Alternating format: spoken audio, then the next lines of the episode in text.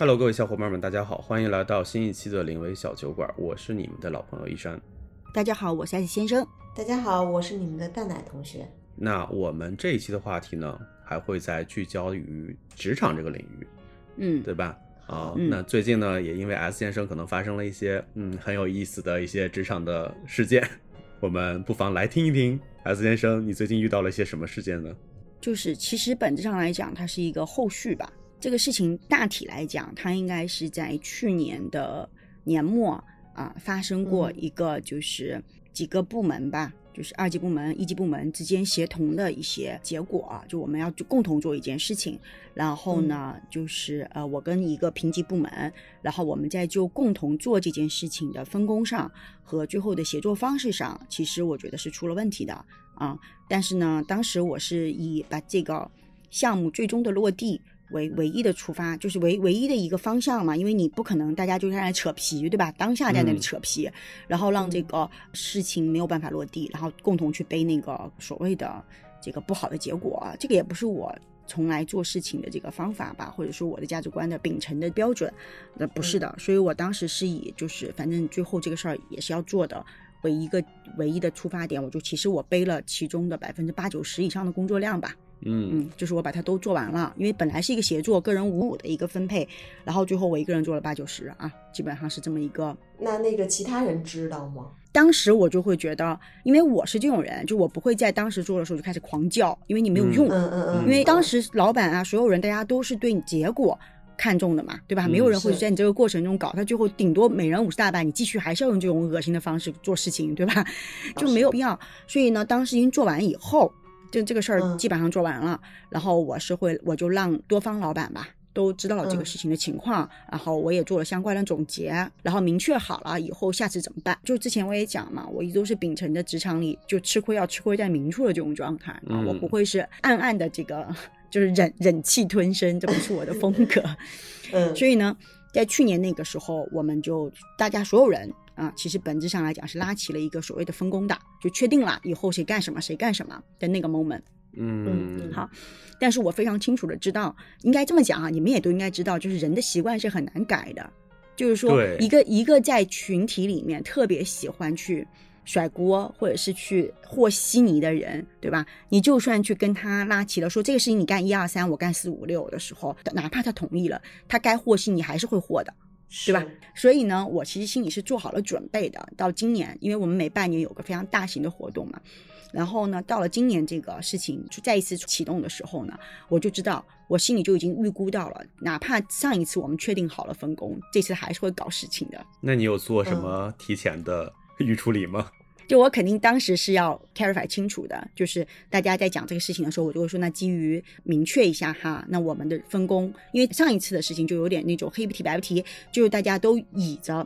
呃，我们都在职场多年，对吧？我很多事情就是怎么讲，叫界限分明吧，就是就是泾渭分明的去分工，对吧？大家大概方向上你们明确好了，大家你做哪个，我做哪个板块，大家彼此就开始做了。那这次他们还想继续用这种和稀泥的方式，那我肯定是不同意的嘛，因为我上次已经被被害过一次嘛，对吧？我这次肯定是不同意的，所以这次呢，我也没有上来就说那不哦，没有啊，那我就会说，嗯那我的方式就是 clarify 清楚事情嘛。对吧？你说好了嗯方向，对吧？那没问题啊。嗯方向从我们的工作职责上来讲，那肯定都是这个方向，那这个毋庸置疑，对不对？嗯那我就会说，那基于事情，那针对这件事情，我就写的特别特别清楚。那针对这件事情，那基我要做的，我要完成的任务是不是一二三四五五？然后呢，这些事情最后是以什么什么什么形式交付？嗯就我会把东西写的非常非常的清楚，然后呢，我发出去明确，然后对方说是的，这我们是在这个协作群里啊，就有人嗯就站出来说是的，那我说 OK 收到，那我对我来讲。那我就是明确好了，我们之前说好的那种方式，我只做哪些东西，对吧？那个多余的事情嗯我是不干的。然后等到这件事情，因为它是要一段阶段，为什么说是后续嘛？它要一段阶段发生，那我就只是按照我的要完成任务去做。当然我心里有数，他们一定会甩的啦，就是一定会搞事情的。好了，这件事情搞事情就发生在这周，就就来了嘛，就是这样，这一切都在预料中啊，没有任何的这个意料之外的事儿不存在。然后呢，就开始了，嗯，那你那个东西什么时候给我？我就说没有啊，之前明确我只干这个东西啊，我就把上次那你没有必要去跟他大家去扯皮，对不对？我就到群里面把之前明确好我干什么，然后你们确认的这个对话贴到这个底下，就说那之前是这样子，所以我是按照这个内容去准备我的工作的，我就歘发出去了。然后呢，我觉得那个 moment，这些甩锅的同事们、嗯内心都是各种 翻江倒海，觉得你成长了，觉得没想到你居然把证据留下来了。啊，对，就各种的没有办法，然后他们就憋了一个晚上的大招吧，可能，啊、就憋了憋了一个晚上的大招，然后第二天中午就开始了。就说，那我觉得这个事情并不应该是用这种泾渭分明的方式在做的，团队需要协作，这个事情还是应该我来做，就要求我来做。然后呢，我呢也不是一个省油的灯，对吧？我说过了，所以我上来就会说，基于我们上一次去年那个年底那个项目的失败经验，对吧？大家都知道嘛，这样一个痛苦的经历，我们不是已然明确了这个事情应该是谁谁谁做吗？那个还有就是我说，其实我已经帮他擦过一次屁股了啊，就是帮他去背过一次锅了。就我就说这个事情，你们也因为这个内容跟我的工作有搭界，对吧？所以呢，你们都说需要我来什么什么做，因为我被临时就 involve 到了那个项目里，然后说这个事情，然后我也接了这件事情本身，其实已然是一个我的增加工作量了，对吧？那你而且我现在又有这么多这么多这么多工作要做，我还有这么多其他的一些任务安排，我我确实是觉得不合适。嗯，然后我就说，而且大家其实还是要再一次明确清楚吧，彼此双方的所谓的这个职责和分工到底是什么。我就是表面上就告诉你我不接受，对吧？你这是嗯错的，你自己打脸，对吧？因为这个是一个三个人的工作群啊，嗯然后大家也都不是这个职场小兵，对吧？也都是在这个相应的这个职级上在工作的，然后就开始演戏了，你就开始看戏了，就就就这两边儿就开始各自啊甩小作文儿啊，每个人恨不得写上千字的小作文儿，就这非常可爱的一点就是说，大家都知道这件事情有可能会被拿出来，就这是一个锅嘛，就就或者说这就一个坑，没有人会用呃所谓的线下沟通的方式去解决，因为呢这样不留证据。所以所有人都用文字的方式，就哪怕我写小作文要写个半个小时，对吧？我要各种看措辞，不要不要被人家挖坑，不要被人家就逮到把柄这种。但大家都还是要用这种方式在回答，哪怕我们住在办公室里面，我们离得非常近，嗯嗯，我们是相互能看到对方的，啊、就是那种。我写完了，就是我球踢出去了，看你们怎么回招，就那种，然后这个气到要死，也得在这个屏幕面前巴拉巴拉巴拉打字，就是这种状态，就非常搞笑。那这种很内耗啊。对，然后但是你要知道最后的结果啊，就是夸叽夸叽的写小作文。这个时候写小作文呢，写的越多的人，他都是在解释。对，你们明白吗？就是说，没有一个人可以真正推翻我的结论，是因为我之前跟你们讲清楚过，你们都同意了，我们达成了共识，而现在你们的所有行为是要推翻那个共识，嗯，对吧？嗯你们再用什么方法，所谓的去狡辩吧，对吧？或者说你去用各种说，那你其实本质上应该怎样，应该怎样的时候，其实你都是在对你之前承诺的东西去，就想要让信它对，就想要失信嘛，就你想要把它抹掉，那个不算数，我们重新搞，是这种这种状态。然后呢，那对于我来讲，那我从这件事情上，在这个 moment 我就占了上风嘛，对吧？你们要失信了嘛，行为是你们失信嘛，那你们再怎么失信，我可以有权利说不嘛，嗯嗯嗯，要求你们履行承诺嘛，对吧？那你们没有办法的时候，你们只能狡辩说再一次对那个所谓的承诺进行强行解释嘛。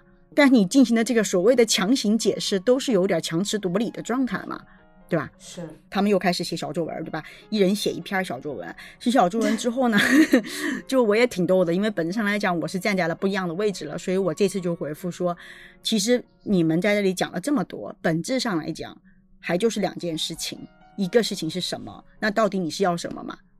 然后你们所谓的不高效什么的，那真正的高效的方式，不就是一个团队从始至终做完才叫高效吗？你把所有的资源利用在一个点上，这才叫高效嘛？嗯，对吧？另外一个点，那你为什么要你做一遍，人家再做一遍呢？这那做这么多遍，这叫高效吗？这不是啊！就你你们在这儿费劲，跟我在这儿费劲巴拉的扯这些事儿，你们很多事儿都干完了，对吧？对呀所以你们本质上不就是你们懒吗？你们或者是你们无能，你没法做吗？你们不会吗？对吧？对你们提出来的很多问题都是基于你们经验不够，你们不会做，但你们又占着这个坑，对吧？然后你你们就开始搞事情嘛。本质上来讲，还不是因为搞事情嘛？去年是因为我填了那个坑嘛，但我填的坑的原因是因为可能因为你们懒，也可能因为你们不会，但你们没有在嗯这个半年的时间内把自己精进，你反倒希望还要再 repeat 去年的那个方式，再有一个人继续帮你填坑。我吃一次亏会再吃第二次吗？对，我不会的呀。嗯对不对？所以呢，我就说本质上是这个原因，所以我只还是会提供一些什么东西内容，然后由你们一个团队单一去完成所有的部分，没有人敢说不行啊，因为你没有点啊，对不对？然后我就还有一个就是关于协作嘛。对吧？你们一个嗯劲在熬一些协作的这些点，那协作的本质说说我太未尽分明了什么？但本质上来讲，协作的前提一定是什么呢？一定是先要分工明确呀。对，职责先要明确。对吧？你的职责和分工不明确，你谈何补位呢？嗯，那你不嗯都是谁不会了就把另外一个人拉来补位吗？这叫协作吗？这不叫好吗？对吧？而且还有能够出现协作，一定是工作职责清晰和你的所拥有的资源匹配的状况下，才能够做到所谓的协作吧？嗯，对，否则如何做呢？对不对？信誓旦旦的熬一些东西，谁不会啊？对不对？所以当我把话说完，说没有人敢讲话呀，然后有一方就 shut up 了，然后另外一个真正做这件事情的人只能说，那你给我提供什么什么东西，什么什么时候可以给我？啊，那我说我之前给你的计划是什么什么时候嘛？我还是会让那个计划给你东西嘛？我自始至终没有说过我不给啊，这件事情就结束了，就就就很好笑，你知道吗？他们没有想到你猝不及防的成长了。对吧？他们可能以为就你是你是个软柿子，那他们就是错误的认知了。我不搞办公室政治，我不搞这些事情，我不去跟他们日常做 battle，并不表示我是个弱者呀。啊他们觉得你的责任心爆棚，就是会承担的。对，但是这就是吃过一次亏的人，可能吃第二次吗？就说明他们的认知不清楚，对不对？对像去年年底我已经扛过一次了，但是我扛完了之后，我的结论是让所有人都知道我帮你们扛了锅，你们都清楚啊，你们又不是不知道，嗯 我还会再扛第二次吗？不会的呀。可能大家一般的理解都会认为，扛第一次锅的人会一定会扛第二次。对，大家都会有那种莫名其妙的认知，就会觉得这一次就是怎么讲，叫那个所谓的人情嘛，就是你干了一次以后，这件事都变成你应该的了，大家就会莫名其妙有这种认知，我就不知道这种认知从哪里来的。真的是都是平行的部门对之间的啊，关系。对啊，你从嗯哪里哪有这种自信？你觉得我会继续帮你背？因为绝大多数人都会发现说，比如说职场领域这个里边啊，你碰到一个人，第一次没有拒绝嗯你，嗯第，二次就是他就抹不开那个面儿再去拒绝你，然后就会发现他一直都拒绝不了，他就成为一个就是对于当事人而言成为一个特别特别难受的事儿。但是很多人不是在网上经常发表一个一个观点嘛，或者说经常问嗯一个问题，就是我到底嗯怎么该在职场上对对这些无理的要求说不？包括我们之前其实有一个评论里头有其实有一个小朋友之前嗯其实也嗯问过这样的问题。嗯你记得吗？所以这个嗯好像其实在这个职场上了而言的话，是一个特别特别普遍的一个现象。包括我有一个朋友，他更神奇，特别神奇。当然和背锅没有关系啊，就是嗯特别神奇，就是他在他们公司是财务，但是呢，他们嗯因为他们公司是包午饭的，就是包午饭嗯就是大家一块儿订饭，然后公司给报销。因为第一次是他领导叫他订的，然后后来领导每次就都让他订了。嗯嗯，屡然后他。对，然后他就一直就很愤愤不平说，我又不是行政，对吧？我帮你一次是那会儿你可能忙还是怎么地，我你需要我帮忙我就帮了，顺手就帮了，这也不是啥事儿。但是嗯为什么就是后面就会成为我财务要去干的一件事儿呢？但是呢，他就嗯嗯只是跟我抱怨，你知道吧？领导跟他说的时候，他还继续。那如果我，我就会啊去找行政啊，我不会去跟老板叽歪呀，那我会跟行政说呀，老板说这个饭的事儿，要不你安排一下，啊、我会去找他听，我就会把这个事儿转回正确的轨道上去啊，我为什么要做呢？对，当然，你不可能跟老板说我为什么要做，嗯，对对对，对吧？你可以跟行政说，那这个事情，因为我也不会说是你的责任，我会说那你做一下。那一般行政会反馈就是说，上次不都你定吗？啊对，对吧？那我就是说，那你觉得应该我一直定下去喽？这变成我的工作职责喽？那就要不 HR 聊一下，对吗？那你讲行政敢说，那走啊，找 HR 呀，他敢吗？因为他本质上来讲，他知道这是他的工作啊，嗯对吗？或者如果老板有助理，直接跟老板助理说一下呀，对吗？老板助理说，那如果老板助理说上次都是你定，要不还是你定，你会说那我变老板助理了喽？嗯 所以没有人会有这种，你知道吗？当出现了这种职责不匹配的这种安排的时候，嗯其实你可以非常理直气壮的都可以表达呀。当然，你不可能是去，一定记住啊，不是去反驳和吵吵架，这个不是，嗯就是客观的表述一个事实，而且一定不要去跑去找老板拉架，那是不可能的，没有人会帮你拉架。对，对啊，对你就所以你要做好的一定是保护自己，或者当别人跟你说，我记得应该大家有的网上也都会看到一些东西吧，就是类似于哈会有说。教你如何拒绝老板的工作安排，对吧？其实你非常聪明的方法是，老板跟你说，哎，你帮我做一个什么什么东西，说好的，老板这个事情急吗？他如果说这件事情很急，那你就跟他讲，那急的这个事情呢，那我现在手里有一二三四五六七，或者你看一下怎么调整一下工作，然后把这个事儿放在哪个事前面，我来做。他老板就会知道，嗯哦，你有这么多事哦，哦，那或者你可以说，如果你真的很着急，对吧？我这边手里其他事情你如果也排不开，要不你看谁谁谁，他可能更擅长于做这个部分，是不是可以来协调？嗯嗯，嗯，嗯老板就会马上，因为老板不会是以折磨你为目的的，对，是对对特别同意。对，他是以这个事情达成为目的的。而且你们要一定要记住一件事情，老板真的没有那么多心情，或者没有那么多时间去在你们中间帮你们做那个怎么讲，叫居委会大妈调协调，嗯嗯没有那个时间。对于他来讲，A 给我做完了，B 给我做完了，C 给我做完了都无所谓，我要的是这个事情做完。对，所以你 battle 的对象一定不是老板，你 battle 对象一定是给你 A、B、C 的那些人。对，但你跟 A、B、C 的那些人之间进行 battle 的时候，最重要的核心点是你要让他们哑口无言。所以他们现在知道我是刺儿头啊，没有人敢惹我啊。主要你有理有据还有节，对你不能 够就，很难搞。你真心的你是一定一定不能够，就是那种只情绪表达是没有用的，对对对，是的，嗯，对吧？嗯所以我非常清楚的知道上一次的那个结果，我在那个当下跳起来是没有用的，因为你们知道你在那个当下跳起来会出现什么结果？你们嗯猜一下嘛？如果去年的年底的那个情况跳起来了，我说我不敢，啊、跳起来了，那所有人结果？所有人肯定都会把这个最后做的不好这个责任就完全推到你身上了呀。不是啊，最后我跟你讲，过程中一定会把老板引入进来，老板听了一大堆之后就会头很疼，但他内心的评价应该是各个人背五十大板，嗯嗯，对吗？然后他就就会问一个问题，那这怎么办呢？那现在这个情况，那我们要怎么解决？然后该做还是得做，对吧？然后他们说，那现在这个时候谁谁谁做最合适？就是又成了你的啊事情。对，就是说你最后还是得你干，嗯 然后你干的时候，然后老板也不会觉得你干得好，老板也不会觉得你这个事情里面他觉得你不错，他会觉得你很烦躁，你这个人怎么回事儿？明明你可以做完的事儿你不做，你要闹一出，然后让还是你做了，他也不会领你的好，他也会觉得你也没有怎么样，然后还被所有人摆了你一道，然后最后最后我跟你说还会变成什么？还会变成未来这件事就是你的责任，因为只要牵扯到老板进来，老板就会重新划分工作职责，对对，对重新划分了工作职责，本来这不应该是你的职责内容，就会怎么着会全额落到你身上。所以想吵想争取利益，我们要走得更高端。对，要先想，要不然我觉得就是这一点很重要啊，大家要记住，情绪在这个时间点上一点用都没有，一定要想明白哪项对你来讲当下是最有利的方式。当下哦，相对哦，像我刚刚讲的，我非常清楚的知道这件事儿我怎么都得做，对吧？左也得做，右也得做，都得是我做。那都得是我做的时候，那怎么样我做了才不会对我未来造成不好的影响？所以我选择当下不吱声儿把事儿干了，干完之后让老板看到，耶，这个事情怎么会是我在干？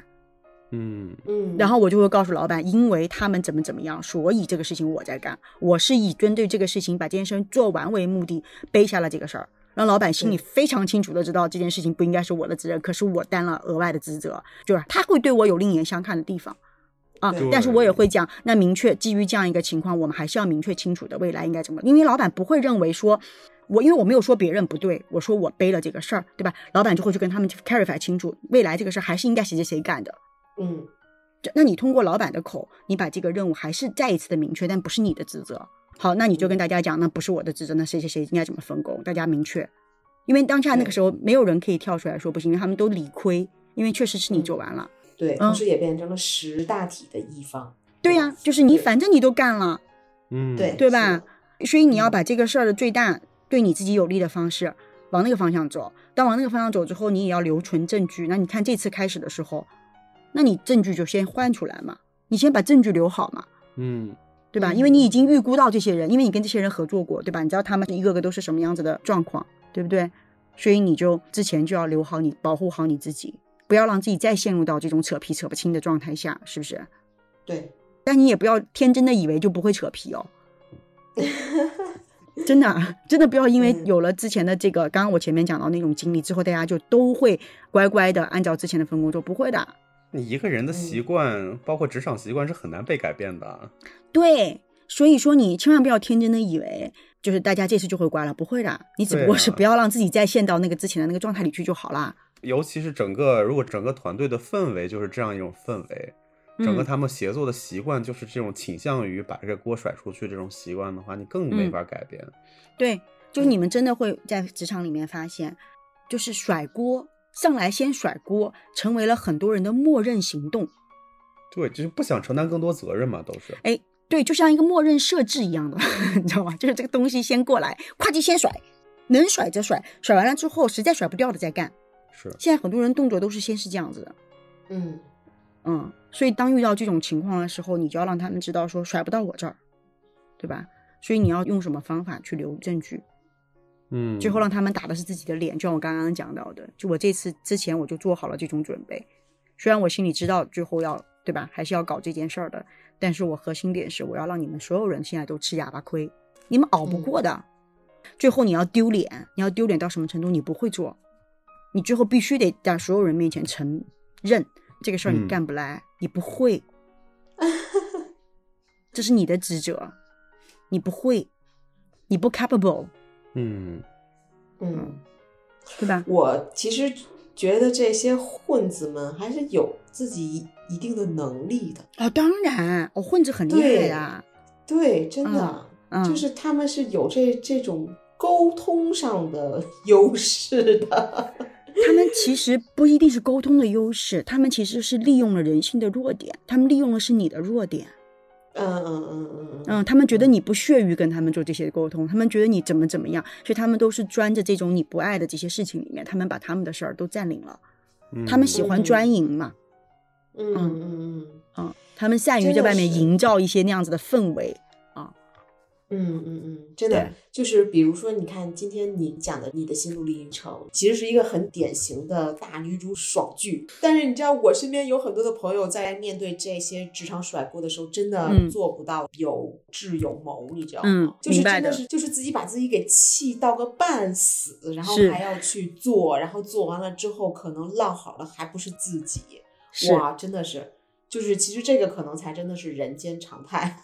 是啊，所以我们今天讨论到这个事儿，我才说我们真的就是可以分享一下啊，大家可以认真想一下，对吧？嗯是的，嗯，就你要改变一个，这是一个模式。就我刚刚讲到了，就是说，其实我是在改变他们甩锅的模式。就是，就算你要甩锅，你也别甩给我，我不接。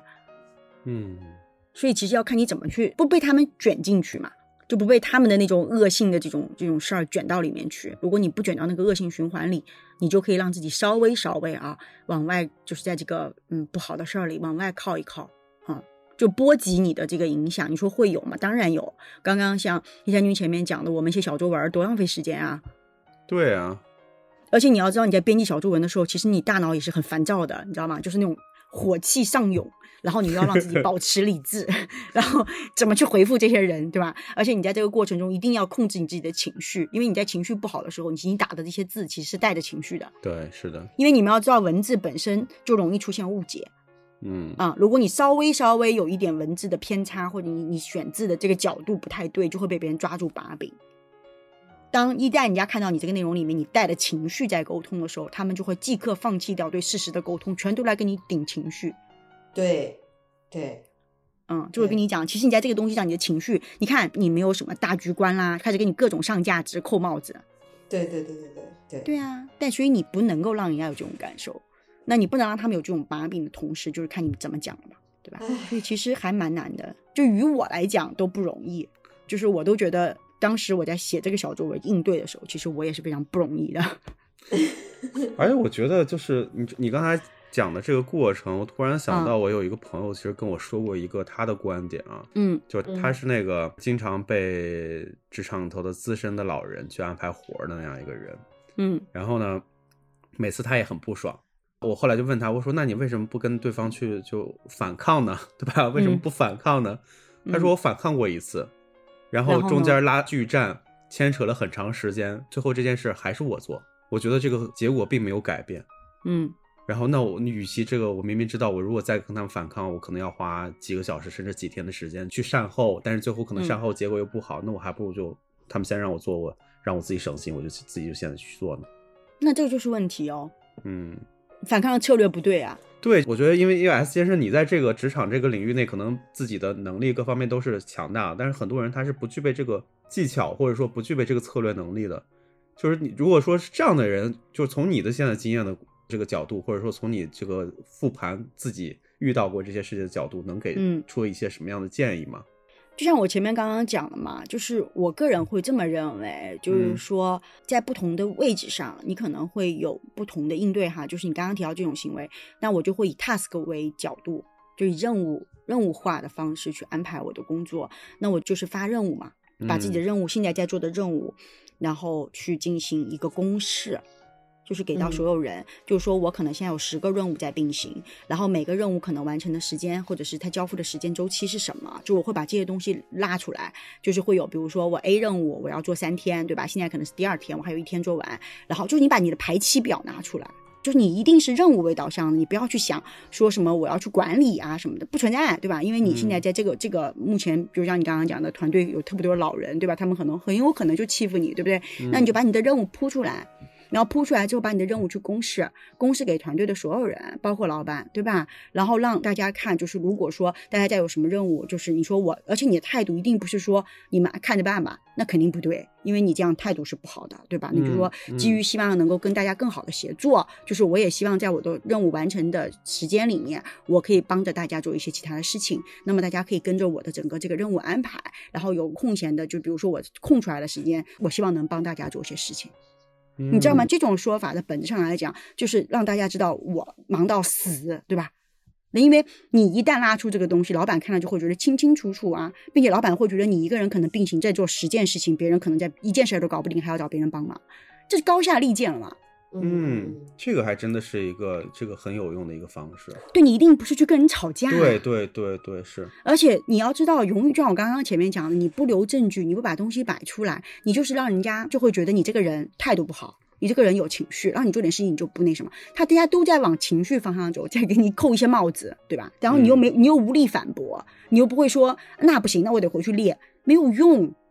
那那个是一个候补的动作，对吗？对候补动作你也只能是说，那怎么办呢？首先，第一，我刚刚讲这是第一步嘛。当你可以定期去更新你的这个任务单，对吧？然后又有新任务进来的时候，那你就可以讲，那现在比如说哈，你要让我，你就协调时间嘛，我们又不帮你做啊，对不对？那我现在手里比如说有五件事情在做，然后你想让我帮你做的这件事情可能是第六件，对吧？第六件我今天的时间已经放不下了，我已经做不完了，那你要我怎么做？嗯，是把其中的某一件事情停下来，先做你这件事情，对不对？那其中这件事情，比如说老板交代的，那是不是要跟老板讲？他一般不会让你停掉老板的任务的，对不对？他会停掉你自己的任务，或者停掉别人的任务，那就那就去跟别人交涉嘛。就是你永远方式是我接需求嘛，我做的是需求嘛，那或者是我做的是任务嘛，对吧？那任务就一定是有排期的嘛，对，是的，千万不要吵反正千万不要吵，在职场中千万不要闹脾气，对，谁生气谁输了，你知道吗？对，哎，你但是你说这个又恰恰在职场的这个环境里头，恰恰是相反着来的。就绝大多数人的第一反应都是先闹脾气，就算不跟同事闹，不跟老板闹，也是先跟自己闹。就是就没必要啊内内伤，都快气死了。对，然后还无能为力。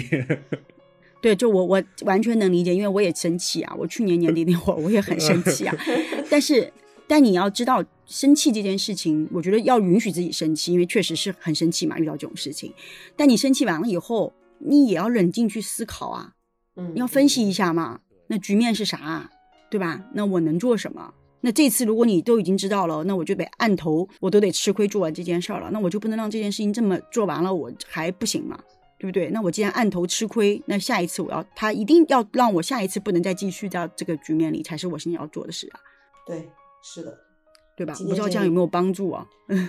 我觉得很棒的。今天这一期我会手动 分享给几个朋友。但是哦，像我们今天讲到这个地方，大家千万不要以为就是我其实是在鼓励在职场中主动去 fight with 这些什么甩锅这些东西哦，我觉得不是的，因为我说实话，我觉得这种甩锅的行为或者是氛围，其实很多时候你是被动参与的，对吧？你没办法，就像我觉得我就是真的是在被动被这些人熬嘛，对吧？没办法。但是其实换句话来讲，大家要思考一个点：如果一个团队就和一个公司，它是一个甩锅氛围的公司，我真的建议大家思考一下，能不能换个地儿。就是它真的是有问题的，因为大家形成了这种甩锅文化，公司的整个工作效率一定是低的。对，而且它一定是不以最终的这个实际的所谓的，我觉得它就不是一个良性的这个人才发展的一个环境吧。所以它一定会带来很多其他方面，或者说反映出很多其他方面的问题。所以它其实是一个非常不太好的一个信号。嗯嗯，所以这个可能大家心里要一个，就我一直在讲是人间清醒嘛，对吧？你要有这样子的一个认知啊。但是我不是鼓励大家发现了被甩锅我就得即刻跳槽啊，那不是的啊，因为现在的经济环境不好，不太好，知道吗？就是有一个工作的时候，就是能苟且苟着啊，这个是大前提。但是呢，并不表示说我苟着我就得去被卷，对吧？那我苟着的同时，我要知道这个状态、这个地方不是一个嗯好的地方。那你需要，那你要发现它是只是一个单一部门的问题，还是一个全公司的问题？如果它只是一个单一部门的问题，那你就要想办法调部门，那你也可以解决你的问题，对吧？但如果是一个全公司范围的问题，那么你就要考虑这个公司它能够，就你能够在这样子的一个环境里面继续卷多久？嗯，对，你自己要预估好自己一个怎么讲叫性价比吧？不是，不是性价比的问题，你要预估好你的时间，就因为你可以忍多久。就是你可以在里面陪他们玩多久，因为你不会一直陪陪下去的，你会死在这里面的，你会特别难受，消耗太大了，我觉得，对吧？不合适，对吧？那你就要想好了自己要忍多久，那么在忍多久这个过程中，同病找到其他的这个环境，嗯，是不是可以帮到你或者怎样？就你内心一定要有这种安排。但是呢，好的环境，说实话没有那么多，现在啊，就可遇不可求吧。就像我觉得我以前的工作真的是非常好的地儿吧，对，现在就是我真的是因为换了行业，我觉得可能是这个行业的普遍状态，然后所以这个行业里面的风气不太好，我现在个人是这么感觉，因为所以你在这个行业里面跳东跳西，万变不离其宗吧，都差不多都这样，啊，就像我们之前曾经我也跟你们说过，一个公司它可能每个公司都有点好和不好吧。对吧？一个公司十项可能前两项不好，另外一个公司可能前两项 OK，但它可能另外的五六项又不好，对吧？那你可能就得去取舍，亦或者你可能再去平衡。对对对对，亦或者你就再换一个别的行业或者是别的环境，这样。嗯，就是人一定是要在自适应环境的过程中，也要去知道哪些是自己不能够去妥协的一些底线吧。嗯，对。但是同病啊，在这个熬的这个过程里面，那你就要学会一些可以保护自己的方法。嗯，反正我觉得就是提升自己永远是主线，这样的话才有跳脱的勇气和资本，对吧？嗯，那这是必须的，对对。呃，如果从这个维度上来讲，一定要清醒的认知到自己在这个行业，比如说你还想在这个行业里做事情，那你要做的事情是把自己现在的能力和水平在行业里去横向比，而不是在这个单一公司里比。嗯嗯嗯嗯。如果你永远的目标是放在这个单一公司，那其实也没什么用。除非你是这个公司里面，比如说你的公司已经是行业的 top 了，对吧？它会给你一些光环，就会给你一些附加价值。但是你的能力本身到底够不够，那也会是一个很大的问题。这就是有很多人，比如说从大厂出来之后，他其实在很多公司是没有办法就是适应的，水土不服的。确实，就小公司其实复杂程度反而更高。对啊，就是说。也不能说小公司复杂程度更高吧，有那种小而美的公司，非常可爱的创意型公司，非常非常可爱，我觉得就很好。但呃，我前段时间也就这星期吧，因为我不是在经历这些事儿嘛，然后我就跟我一个大厂的朋友聊天，他在那个地方也已经十年了，他就特别可爱，他就给了我一个一个所谓的他的角度吧，他就也是安抚我和劝慰我，他就说你要知道啊，他说林子大了，什么鸟都有。他说：“所以呢，你每天就要以一个就是去林子里看鸟的心态去工作。”嗯，好有道理。我就觉得，我就觉得说特别对，我就觉得我当时就觉得特别可爱。他说：“你千万不要以为说，哎，这个鸟怎么那样呢？你就开始自己去反，没有必要。是，你就 就对吧？以一个看鸟的心态去工作就好了。我就觉得看待你周边的所有同事和那些奇葩们，对吧？就 OK 了嘛。而且其实不要试图去理解那些你看不上的人，或者你觉得说这个人怎么能这样呢？因为你本跟他就不是一路人，你没错就没有他这么 low 的段位。对的，如果是对，如果你要试图去理解他，首先你就要先自己降维嘛，嗯，对吧？对你要先把自己降到跟他一样，才能理解他。那你这是你愿意的吗？对对，是的，那如果不是你愿意的，就不要花那些时间去想这些事情，没有用，好吗？嗯，好的这这一期真的，我觉得可以形成一套方法论的东西，然后没有没有，还没有到那么厉 害。因为我觉得这个事儿就是真的是太普遍了，真的这个职场甩锅背锅。我就嗯突然想起来，咱们之前播客里边就聊职场嗯恶意的播客里边，你之前有一个小同事是小同事吧？当时他这个领导给他派了一个活儿，他反问领导说：“为什么你觉得这个活是要我做？”其实我觉得这种方式方法，或者说这种这种心态上的东西，完全也可以用用到这个跟同事之间的这种处理，或者说不是哦啊，这种方法是错的，我刚刚说过了。嗯你反问的一定不是你的领导，为什么是我做？嗯，你不是用反问的方对对，我。不是我不是说领导啊，我不是说领导，我的意思是说，如果说有同事跟你去，去不不不你你还是错的。嗯一山君，你到现在为止还是理解错的。我说过了，不用，千万不要用反问的方法，千万不要嗯用情绪去对顶。嗯嗯嗯嗯你说好呀，但我现在手里还有一二三四五六七的工作，嗯然后呢，你这个事情有多急？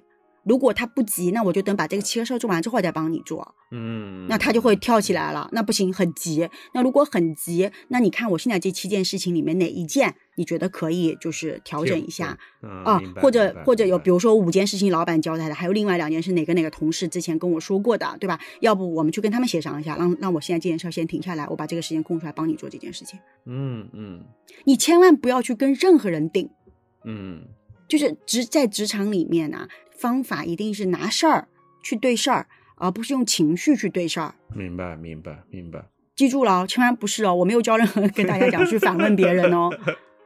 包括我刚刚讲的说，老板说让你买饭，对吧？然后你买了一次，第二次又说老板又让你去买饭，然后你愤愤不平，凭什么是我做？然后你你我刚刚讲到的是，嗯其实你应该去找应该做这件事情的人，不管是行政也好，助理也好。你说老板刚刚说要买饭，这个事情要不你跟进一下，嗯，嗯因为他他会非常清楚的知道这是自己的责任，他得去干。他如果来跟你反驳说上次不是你干吗？那这次你也干一下呗。你说那要不我们去跟 HR 商量一下，职责调整一下。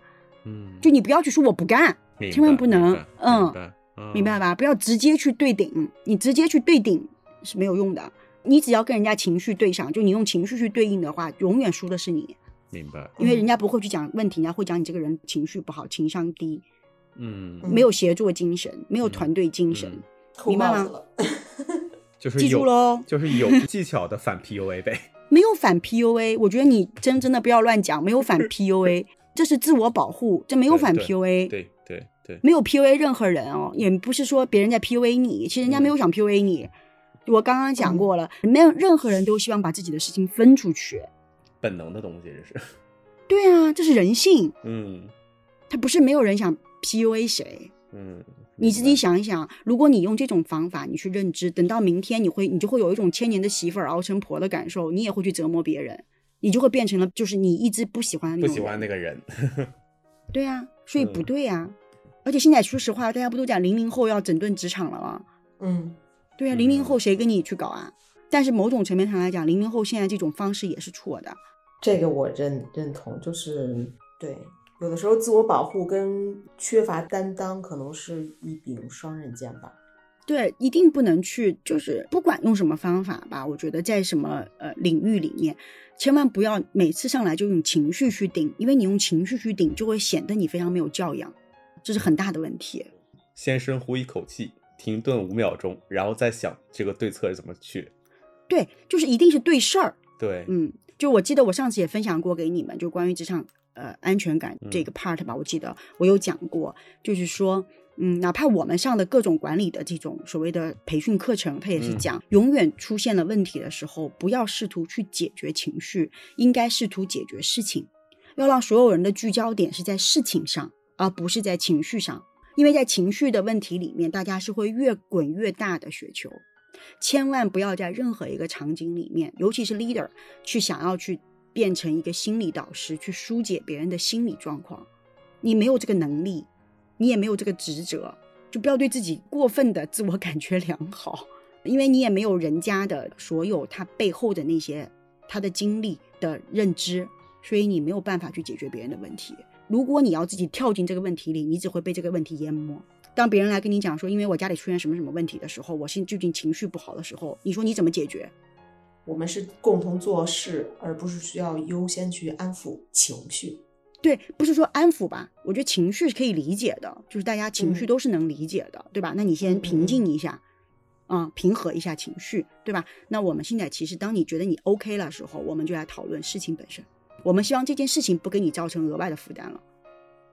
嗯，明白。你不能去讲说，哦，那你最近真的是哦，你家里面这么问题，哎呀，那怎么办？你解决不了人家家里的事情，所以千万不要去绕情绪，一定一定不要绕情绪，解决的都是问题。收获颇丰，真的。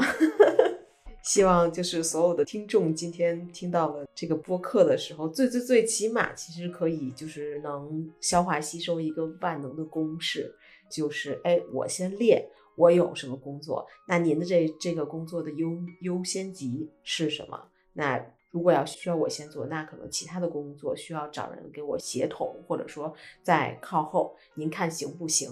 对吧？对呀，对对对，就给事情就好了嘛。对对对对对，没错。而且而且真的在工作当中，就是其实我们是就是万变不离其宗的，是要去推进工作的啊。对，所以的话就是去不带情绪，或者说叫别人看不到那么多情绪的沟通，才是更有效的沟通。对，这个其实是非常重要的，而且还有一个很重要的点啊，这个其实我觉得是大家可能都会在现在的工作中去忽略的点。现在是因为我们更多的我们会用碎片式的 IM 方式，就交流的方式，就比如说用微信啊，用企业微信啊，用这种方式在沟通嘛，对吧？我们会觉得这种效率很高，就时间最节省。但是一定不要忘记了一个非常非常重要的事情，就是阶段性的文字总结、To Do 这些东西要留于文字，留于记录。就是再怎么平时沟通迅速快，我们达成了共识，然后要把达成的共识一二三四五迅速的记下来发到群里面，这种记录是一定要有的，因为如果没有这样子的记录，未来就是扯皮的。明白明白。嗯，这件事情其实我之前在外企的时候，我们是都是邮件的。OK，对他很多东西都是这样吧，就是就是不管是你在跟同事的协商也好，你跟你客户的沟通也好，你跟你老板的共识也好，反正就只要是在沟通，大家达成了某一个事情的一个认知，或者是。阶段性的，比如说我刚刚说的汇聚完了 to do，对吧？下一步要做什么？然后谁怎么做？怎么分工？什么时间？这些很关键的、很重要的一些信息，都是应该用文字的方式罗列清楚的记忆出来，并且达到所有人的共识。大家就按这个方向去走了，这个才是最重要的核心基础吧。OK，我们今天这期播客其实聊到一个，其实大家经常会遇到这个问题，就关于职场甩锅和背锅这件事儿。我们也希望这这个今天 S 先生这个分享能给大家提供一些启示。那如果大家在日常的职场的过程当中有遇到过一些甩锅或者说背锅的这种经历的话，也欢迎大家在评论区里头给我们留言，我们可以就您的这个情况可以做一个进一步一个探讨。那我们今天的播客就聊到这儿，我们下一期灵魂小酒馆再见了，拜拜，拜拜，拜拜，大家晚安。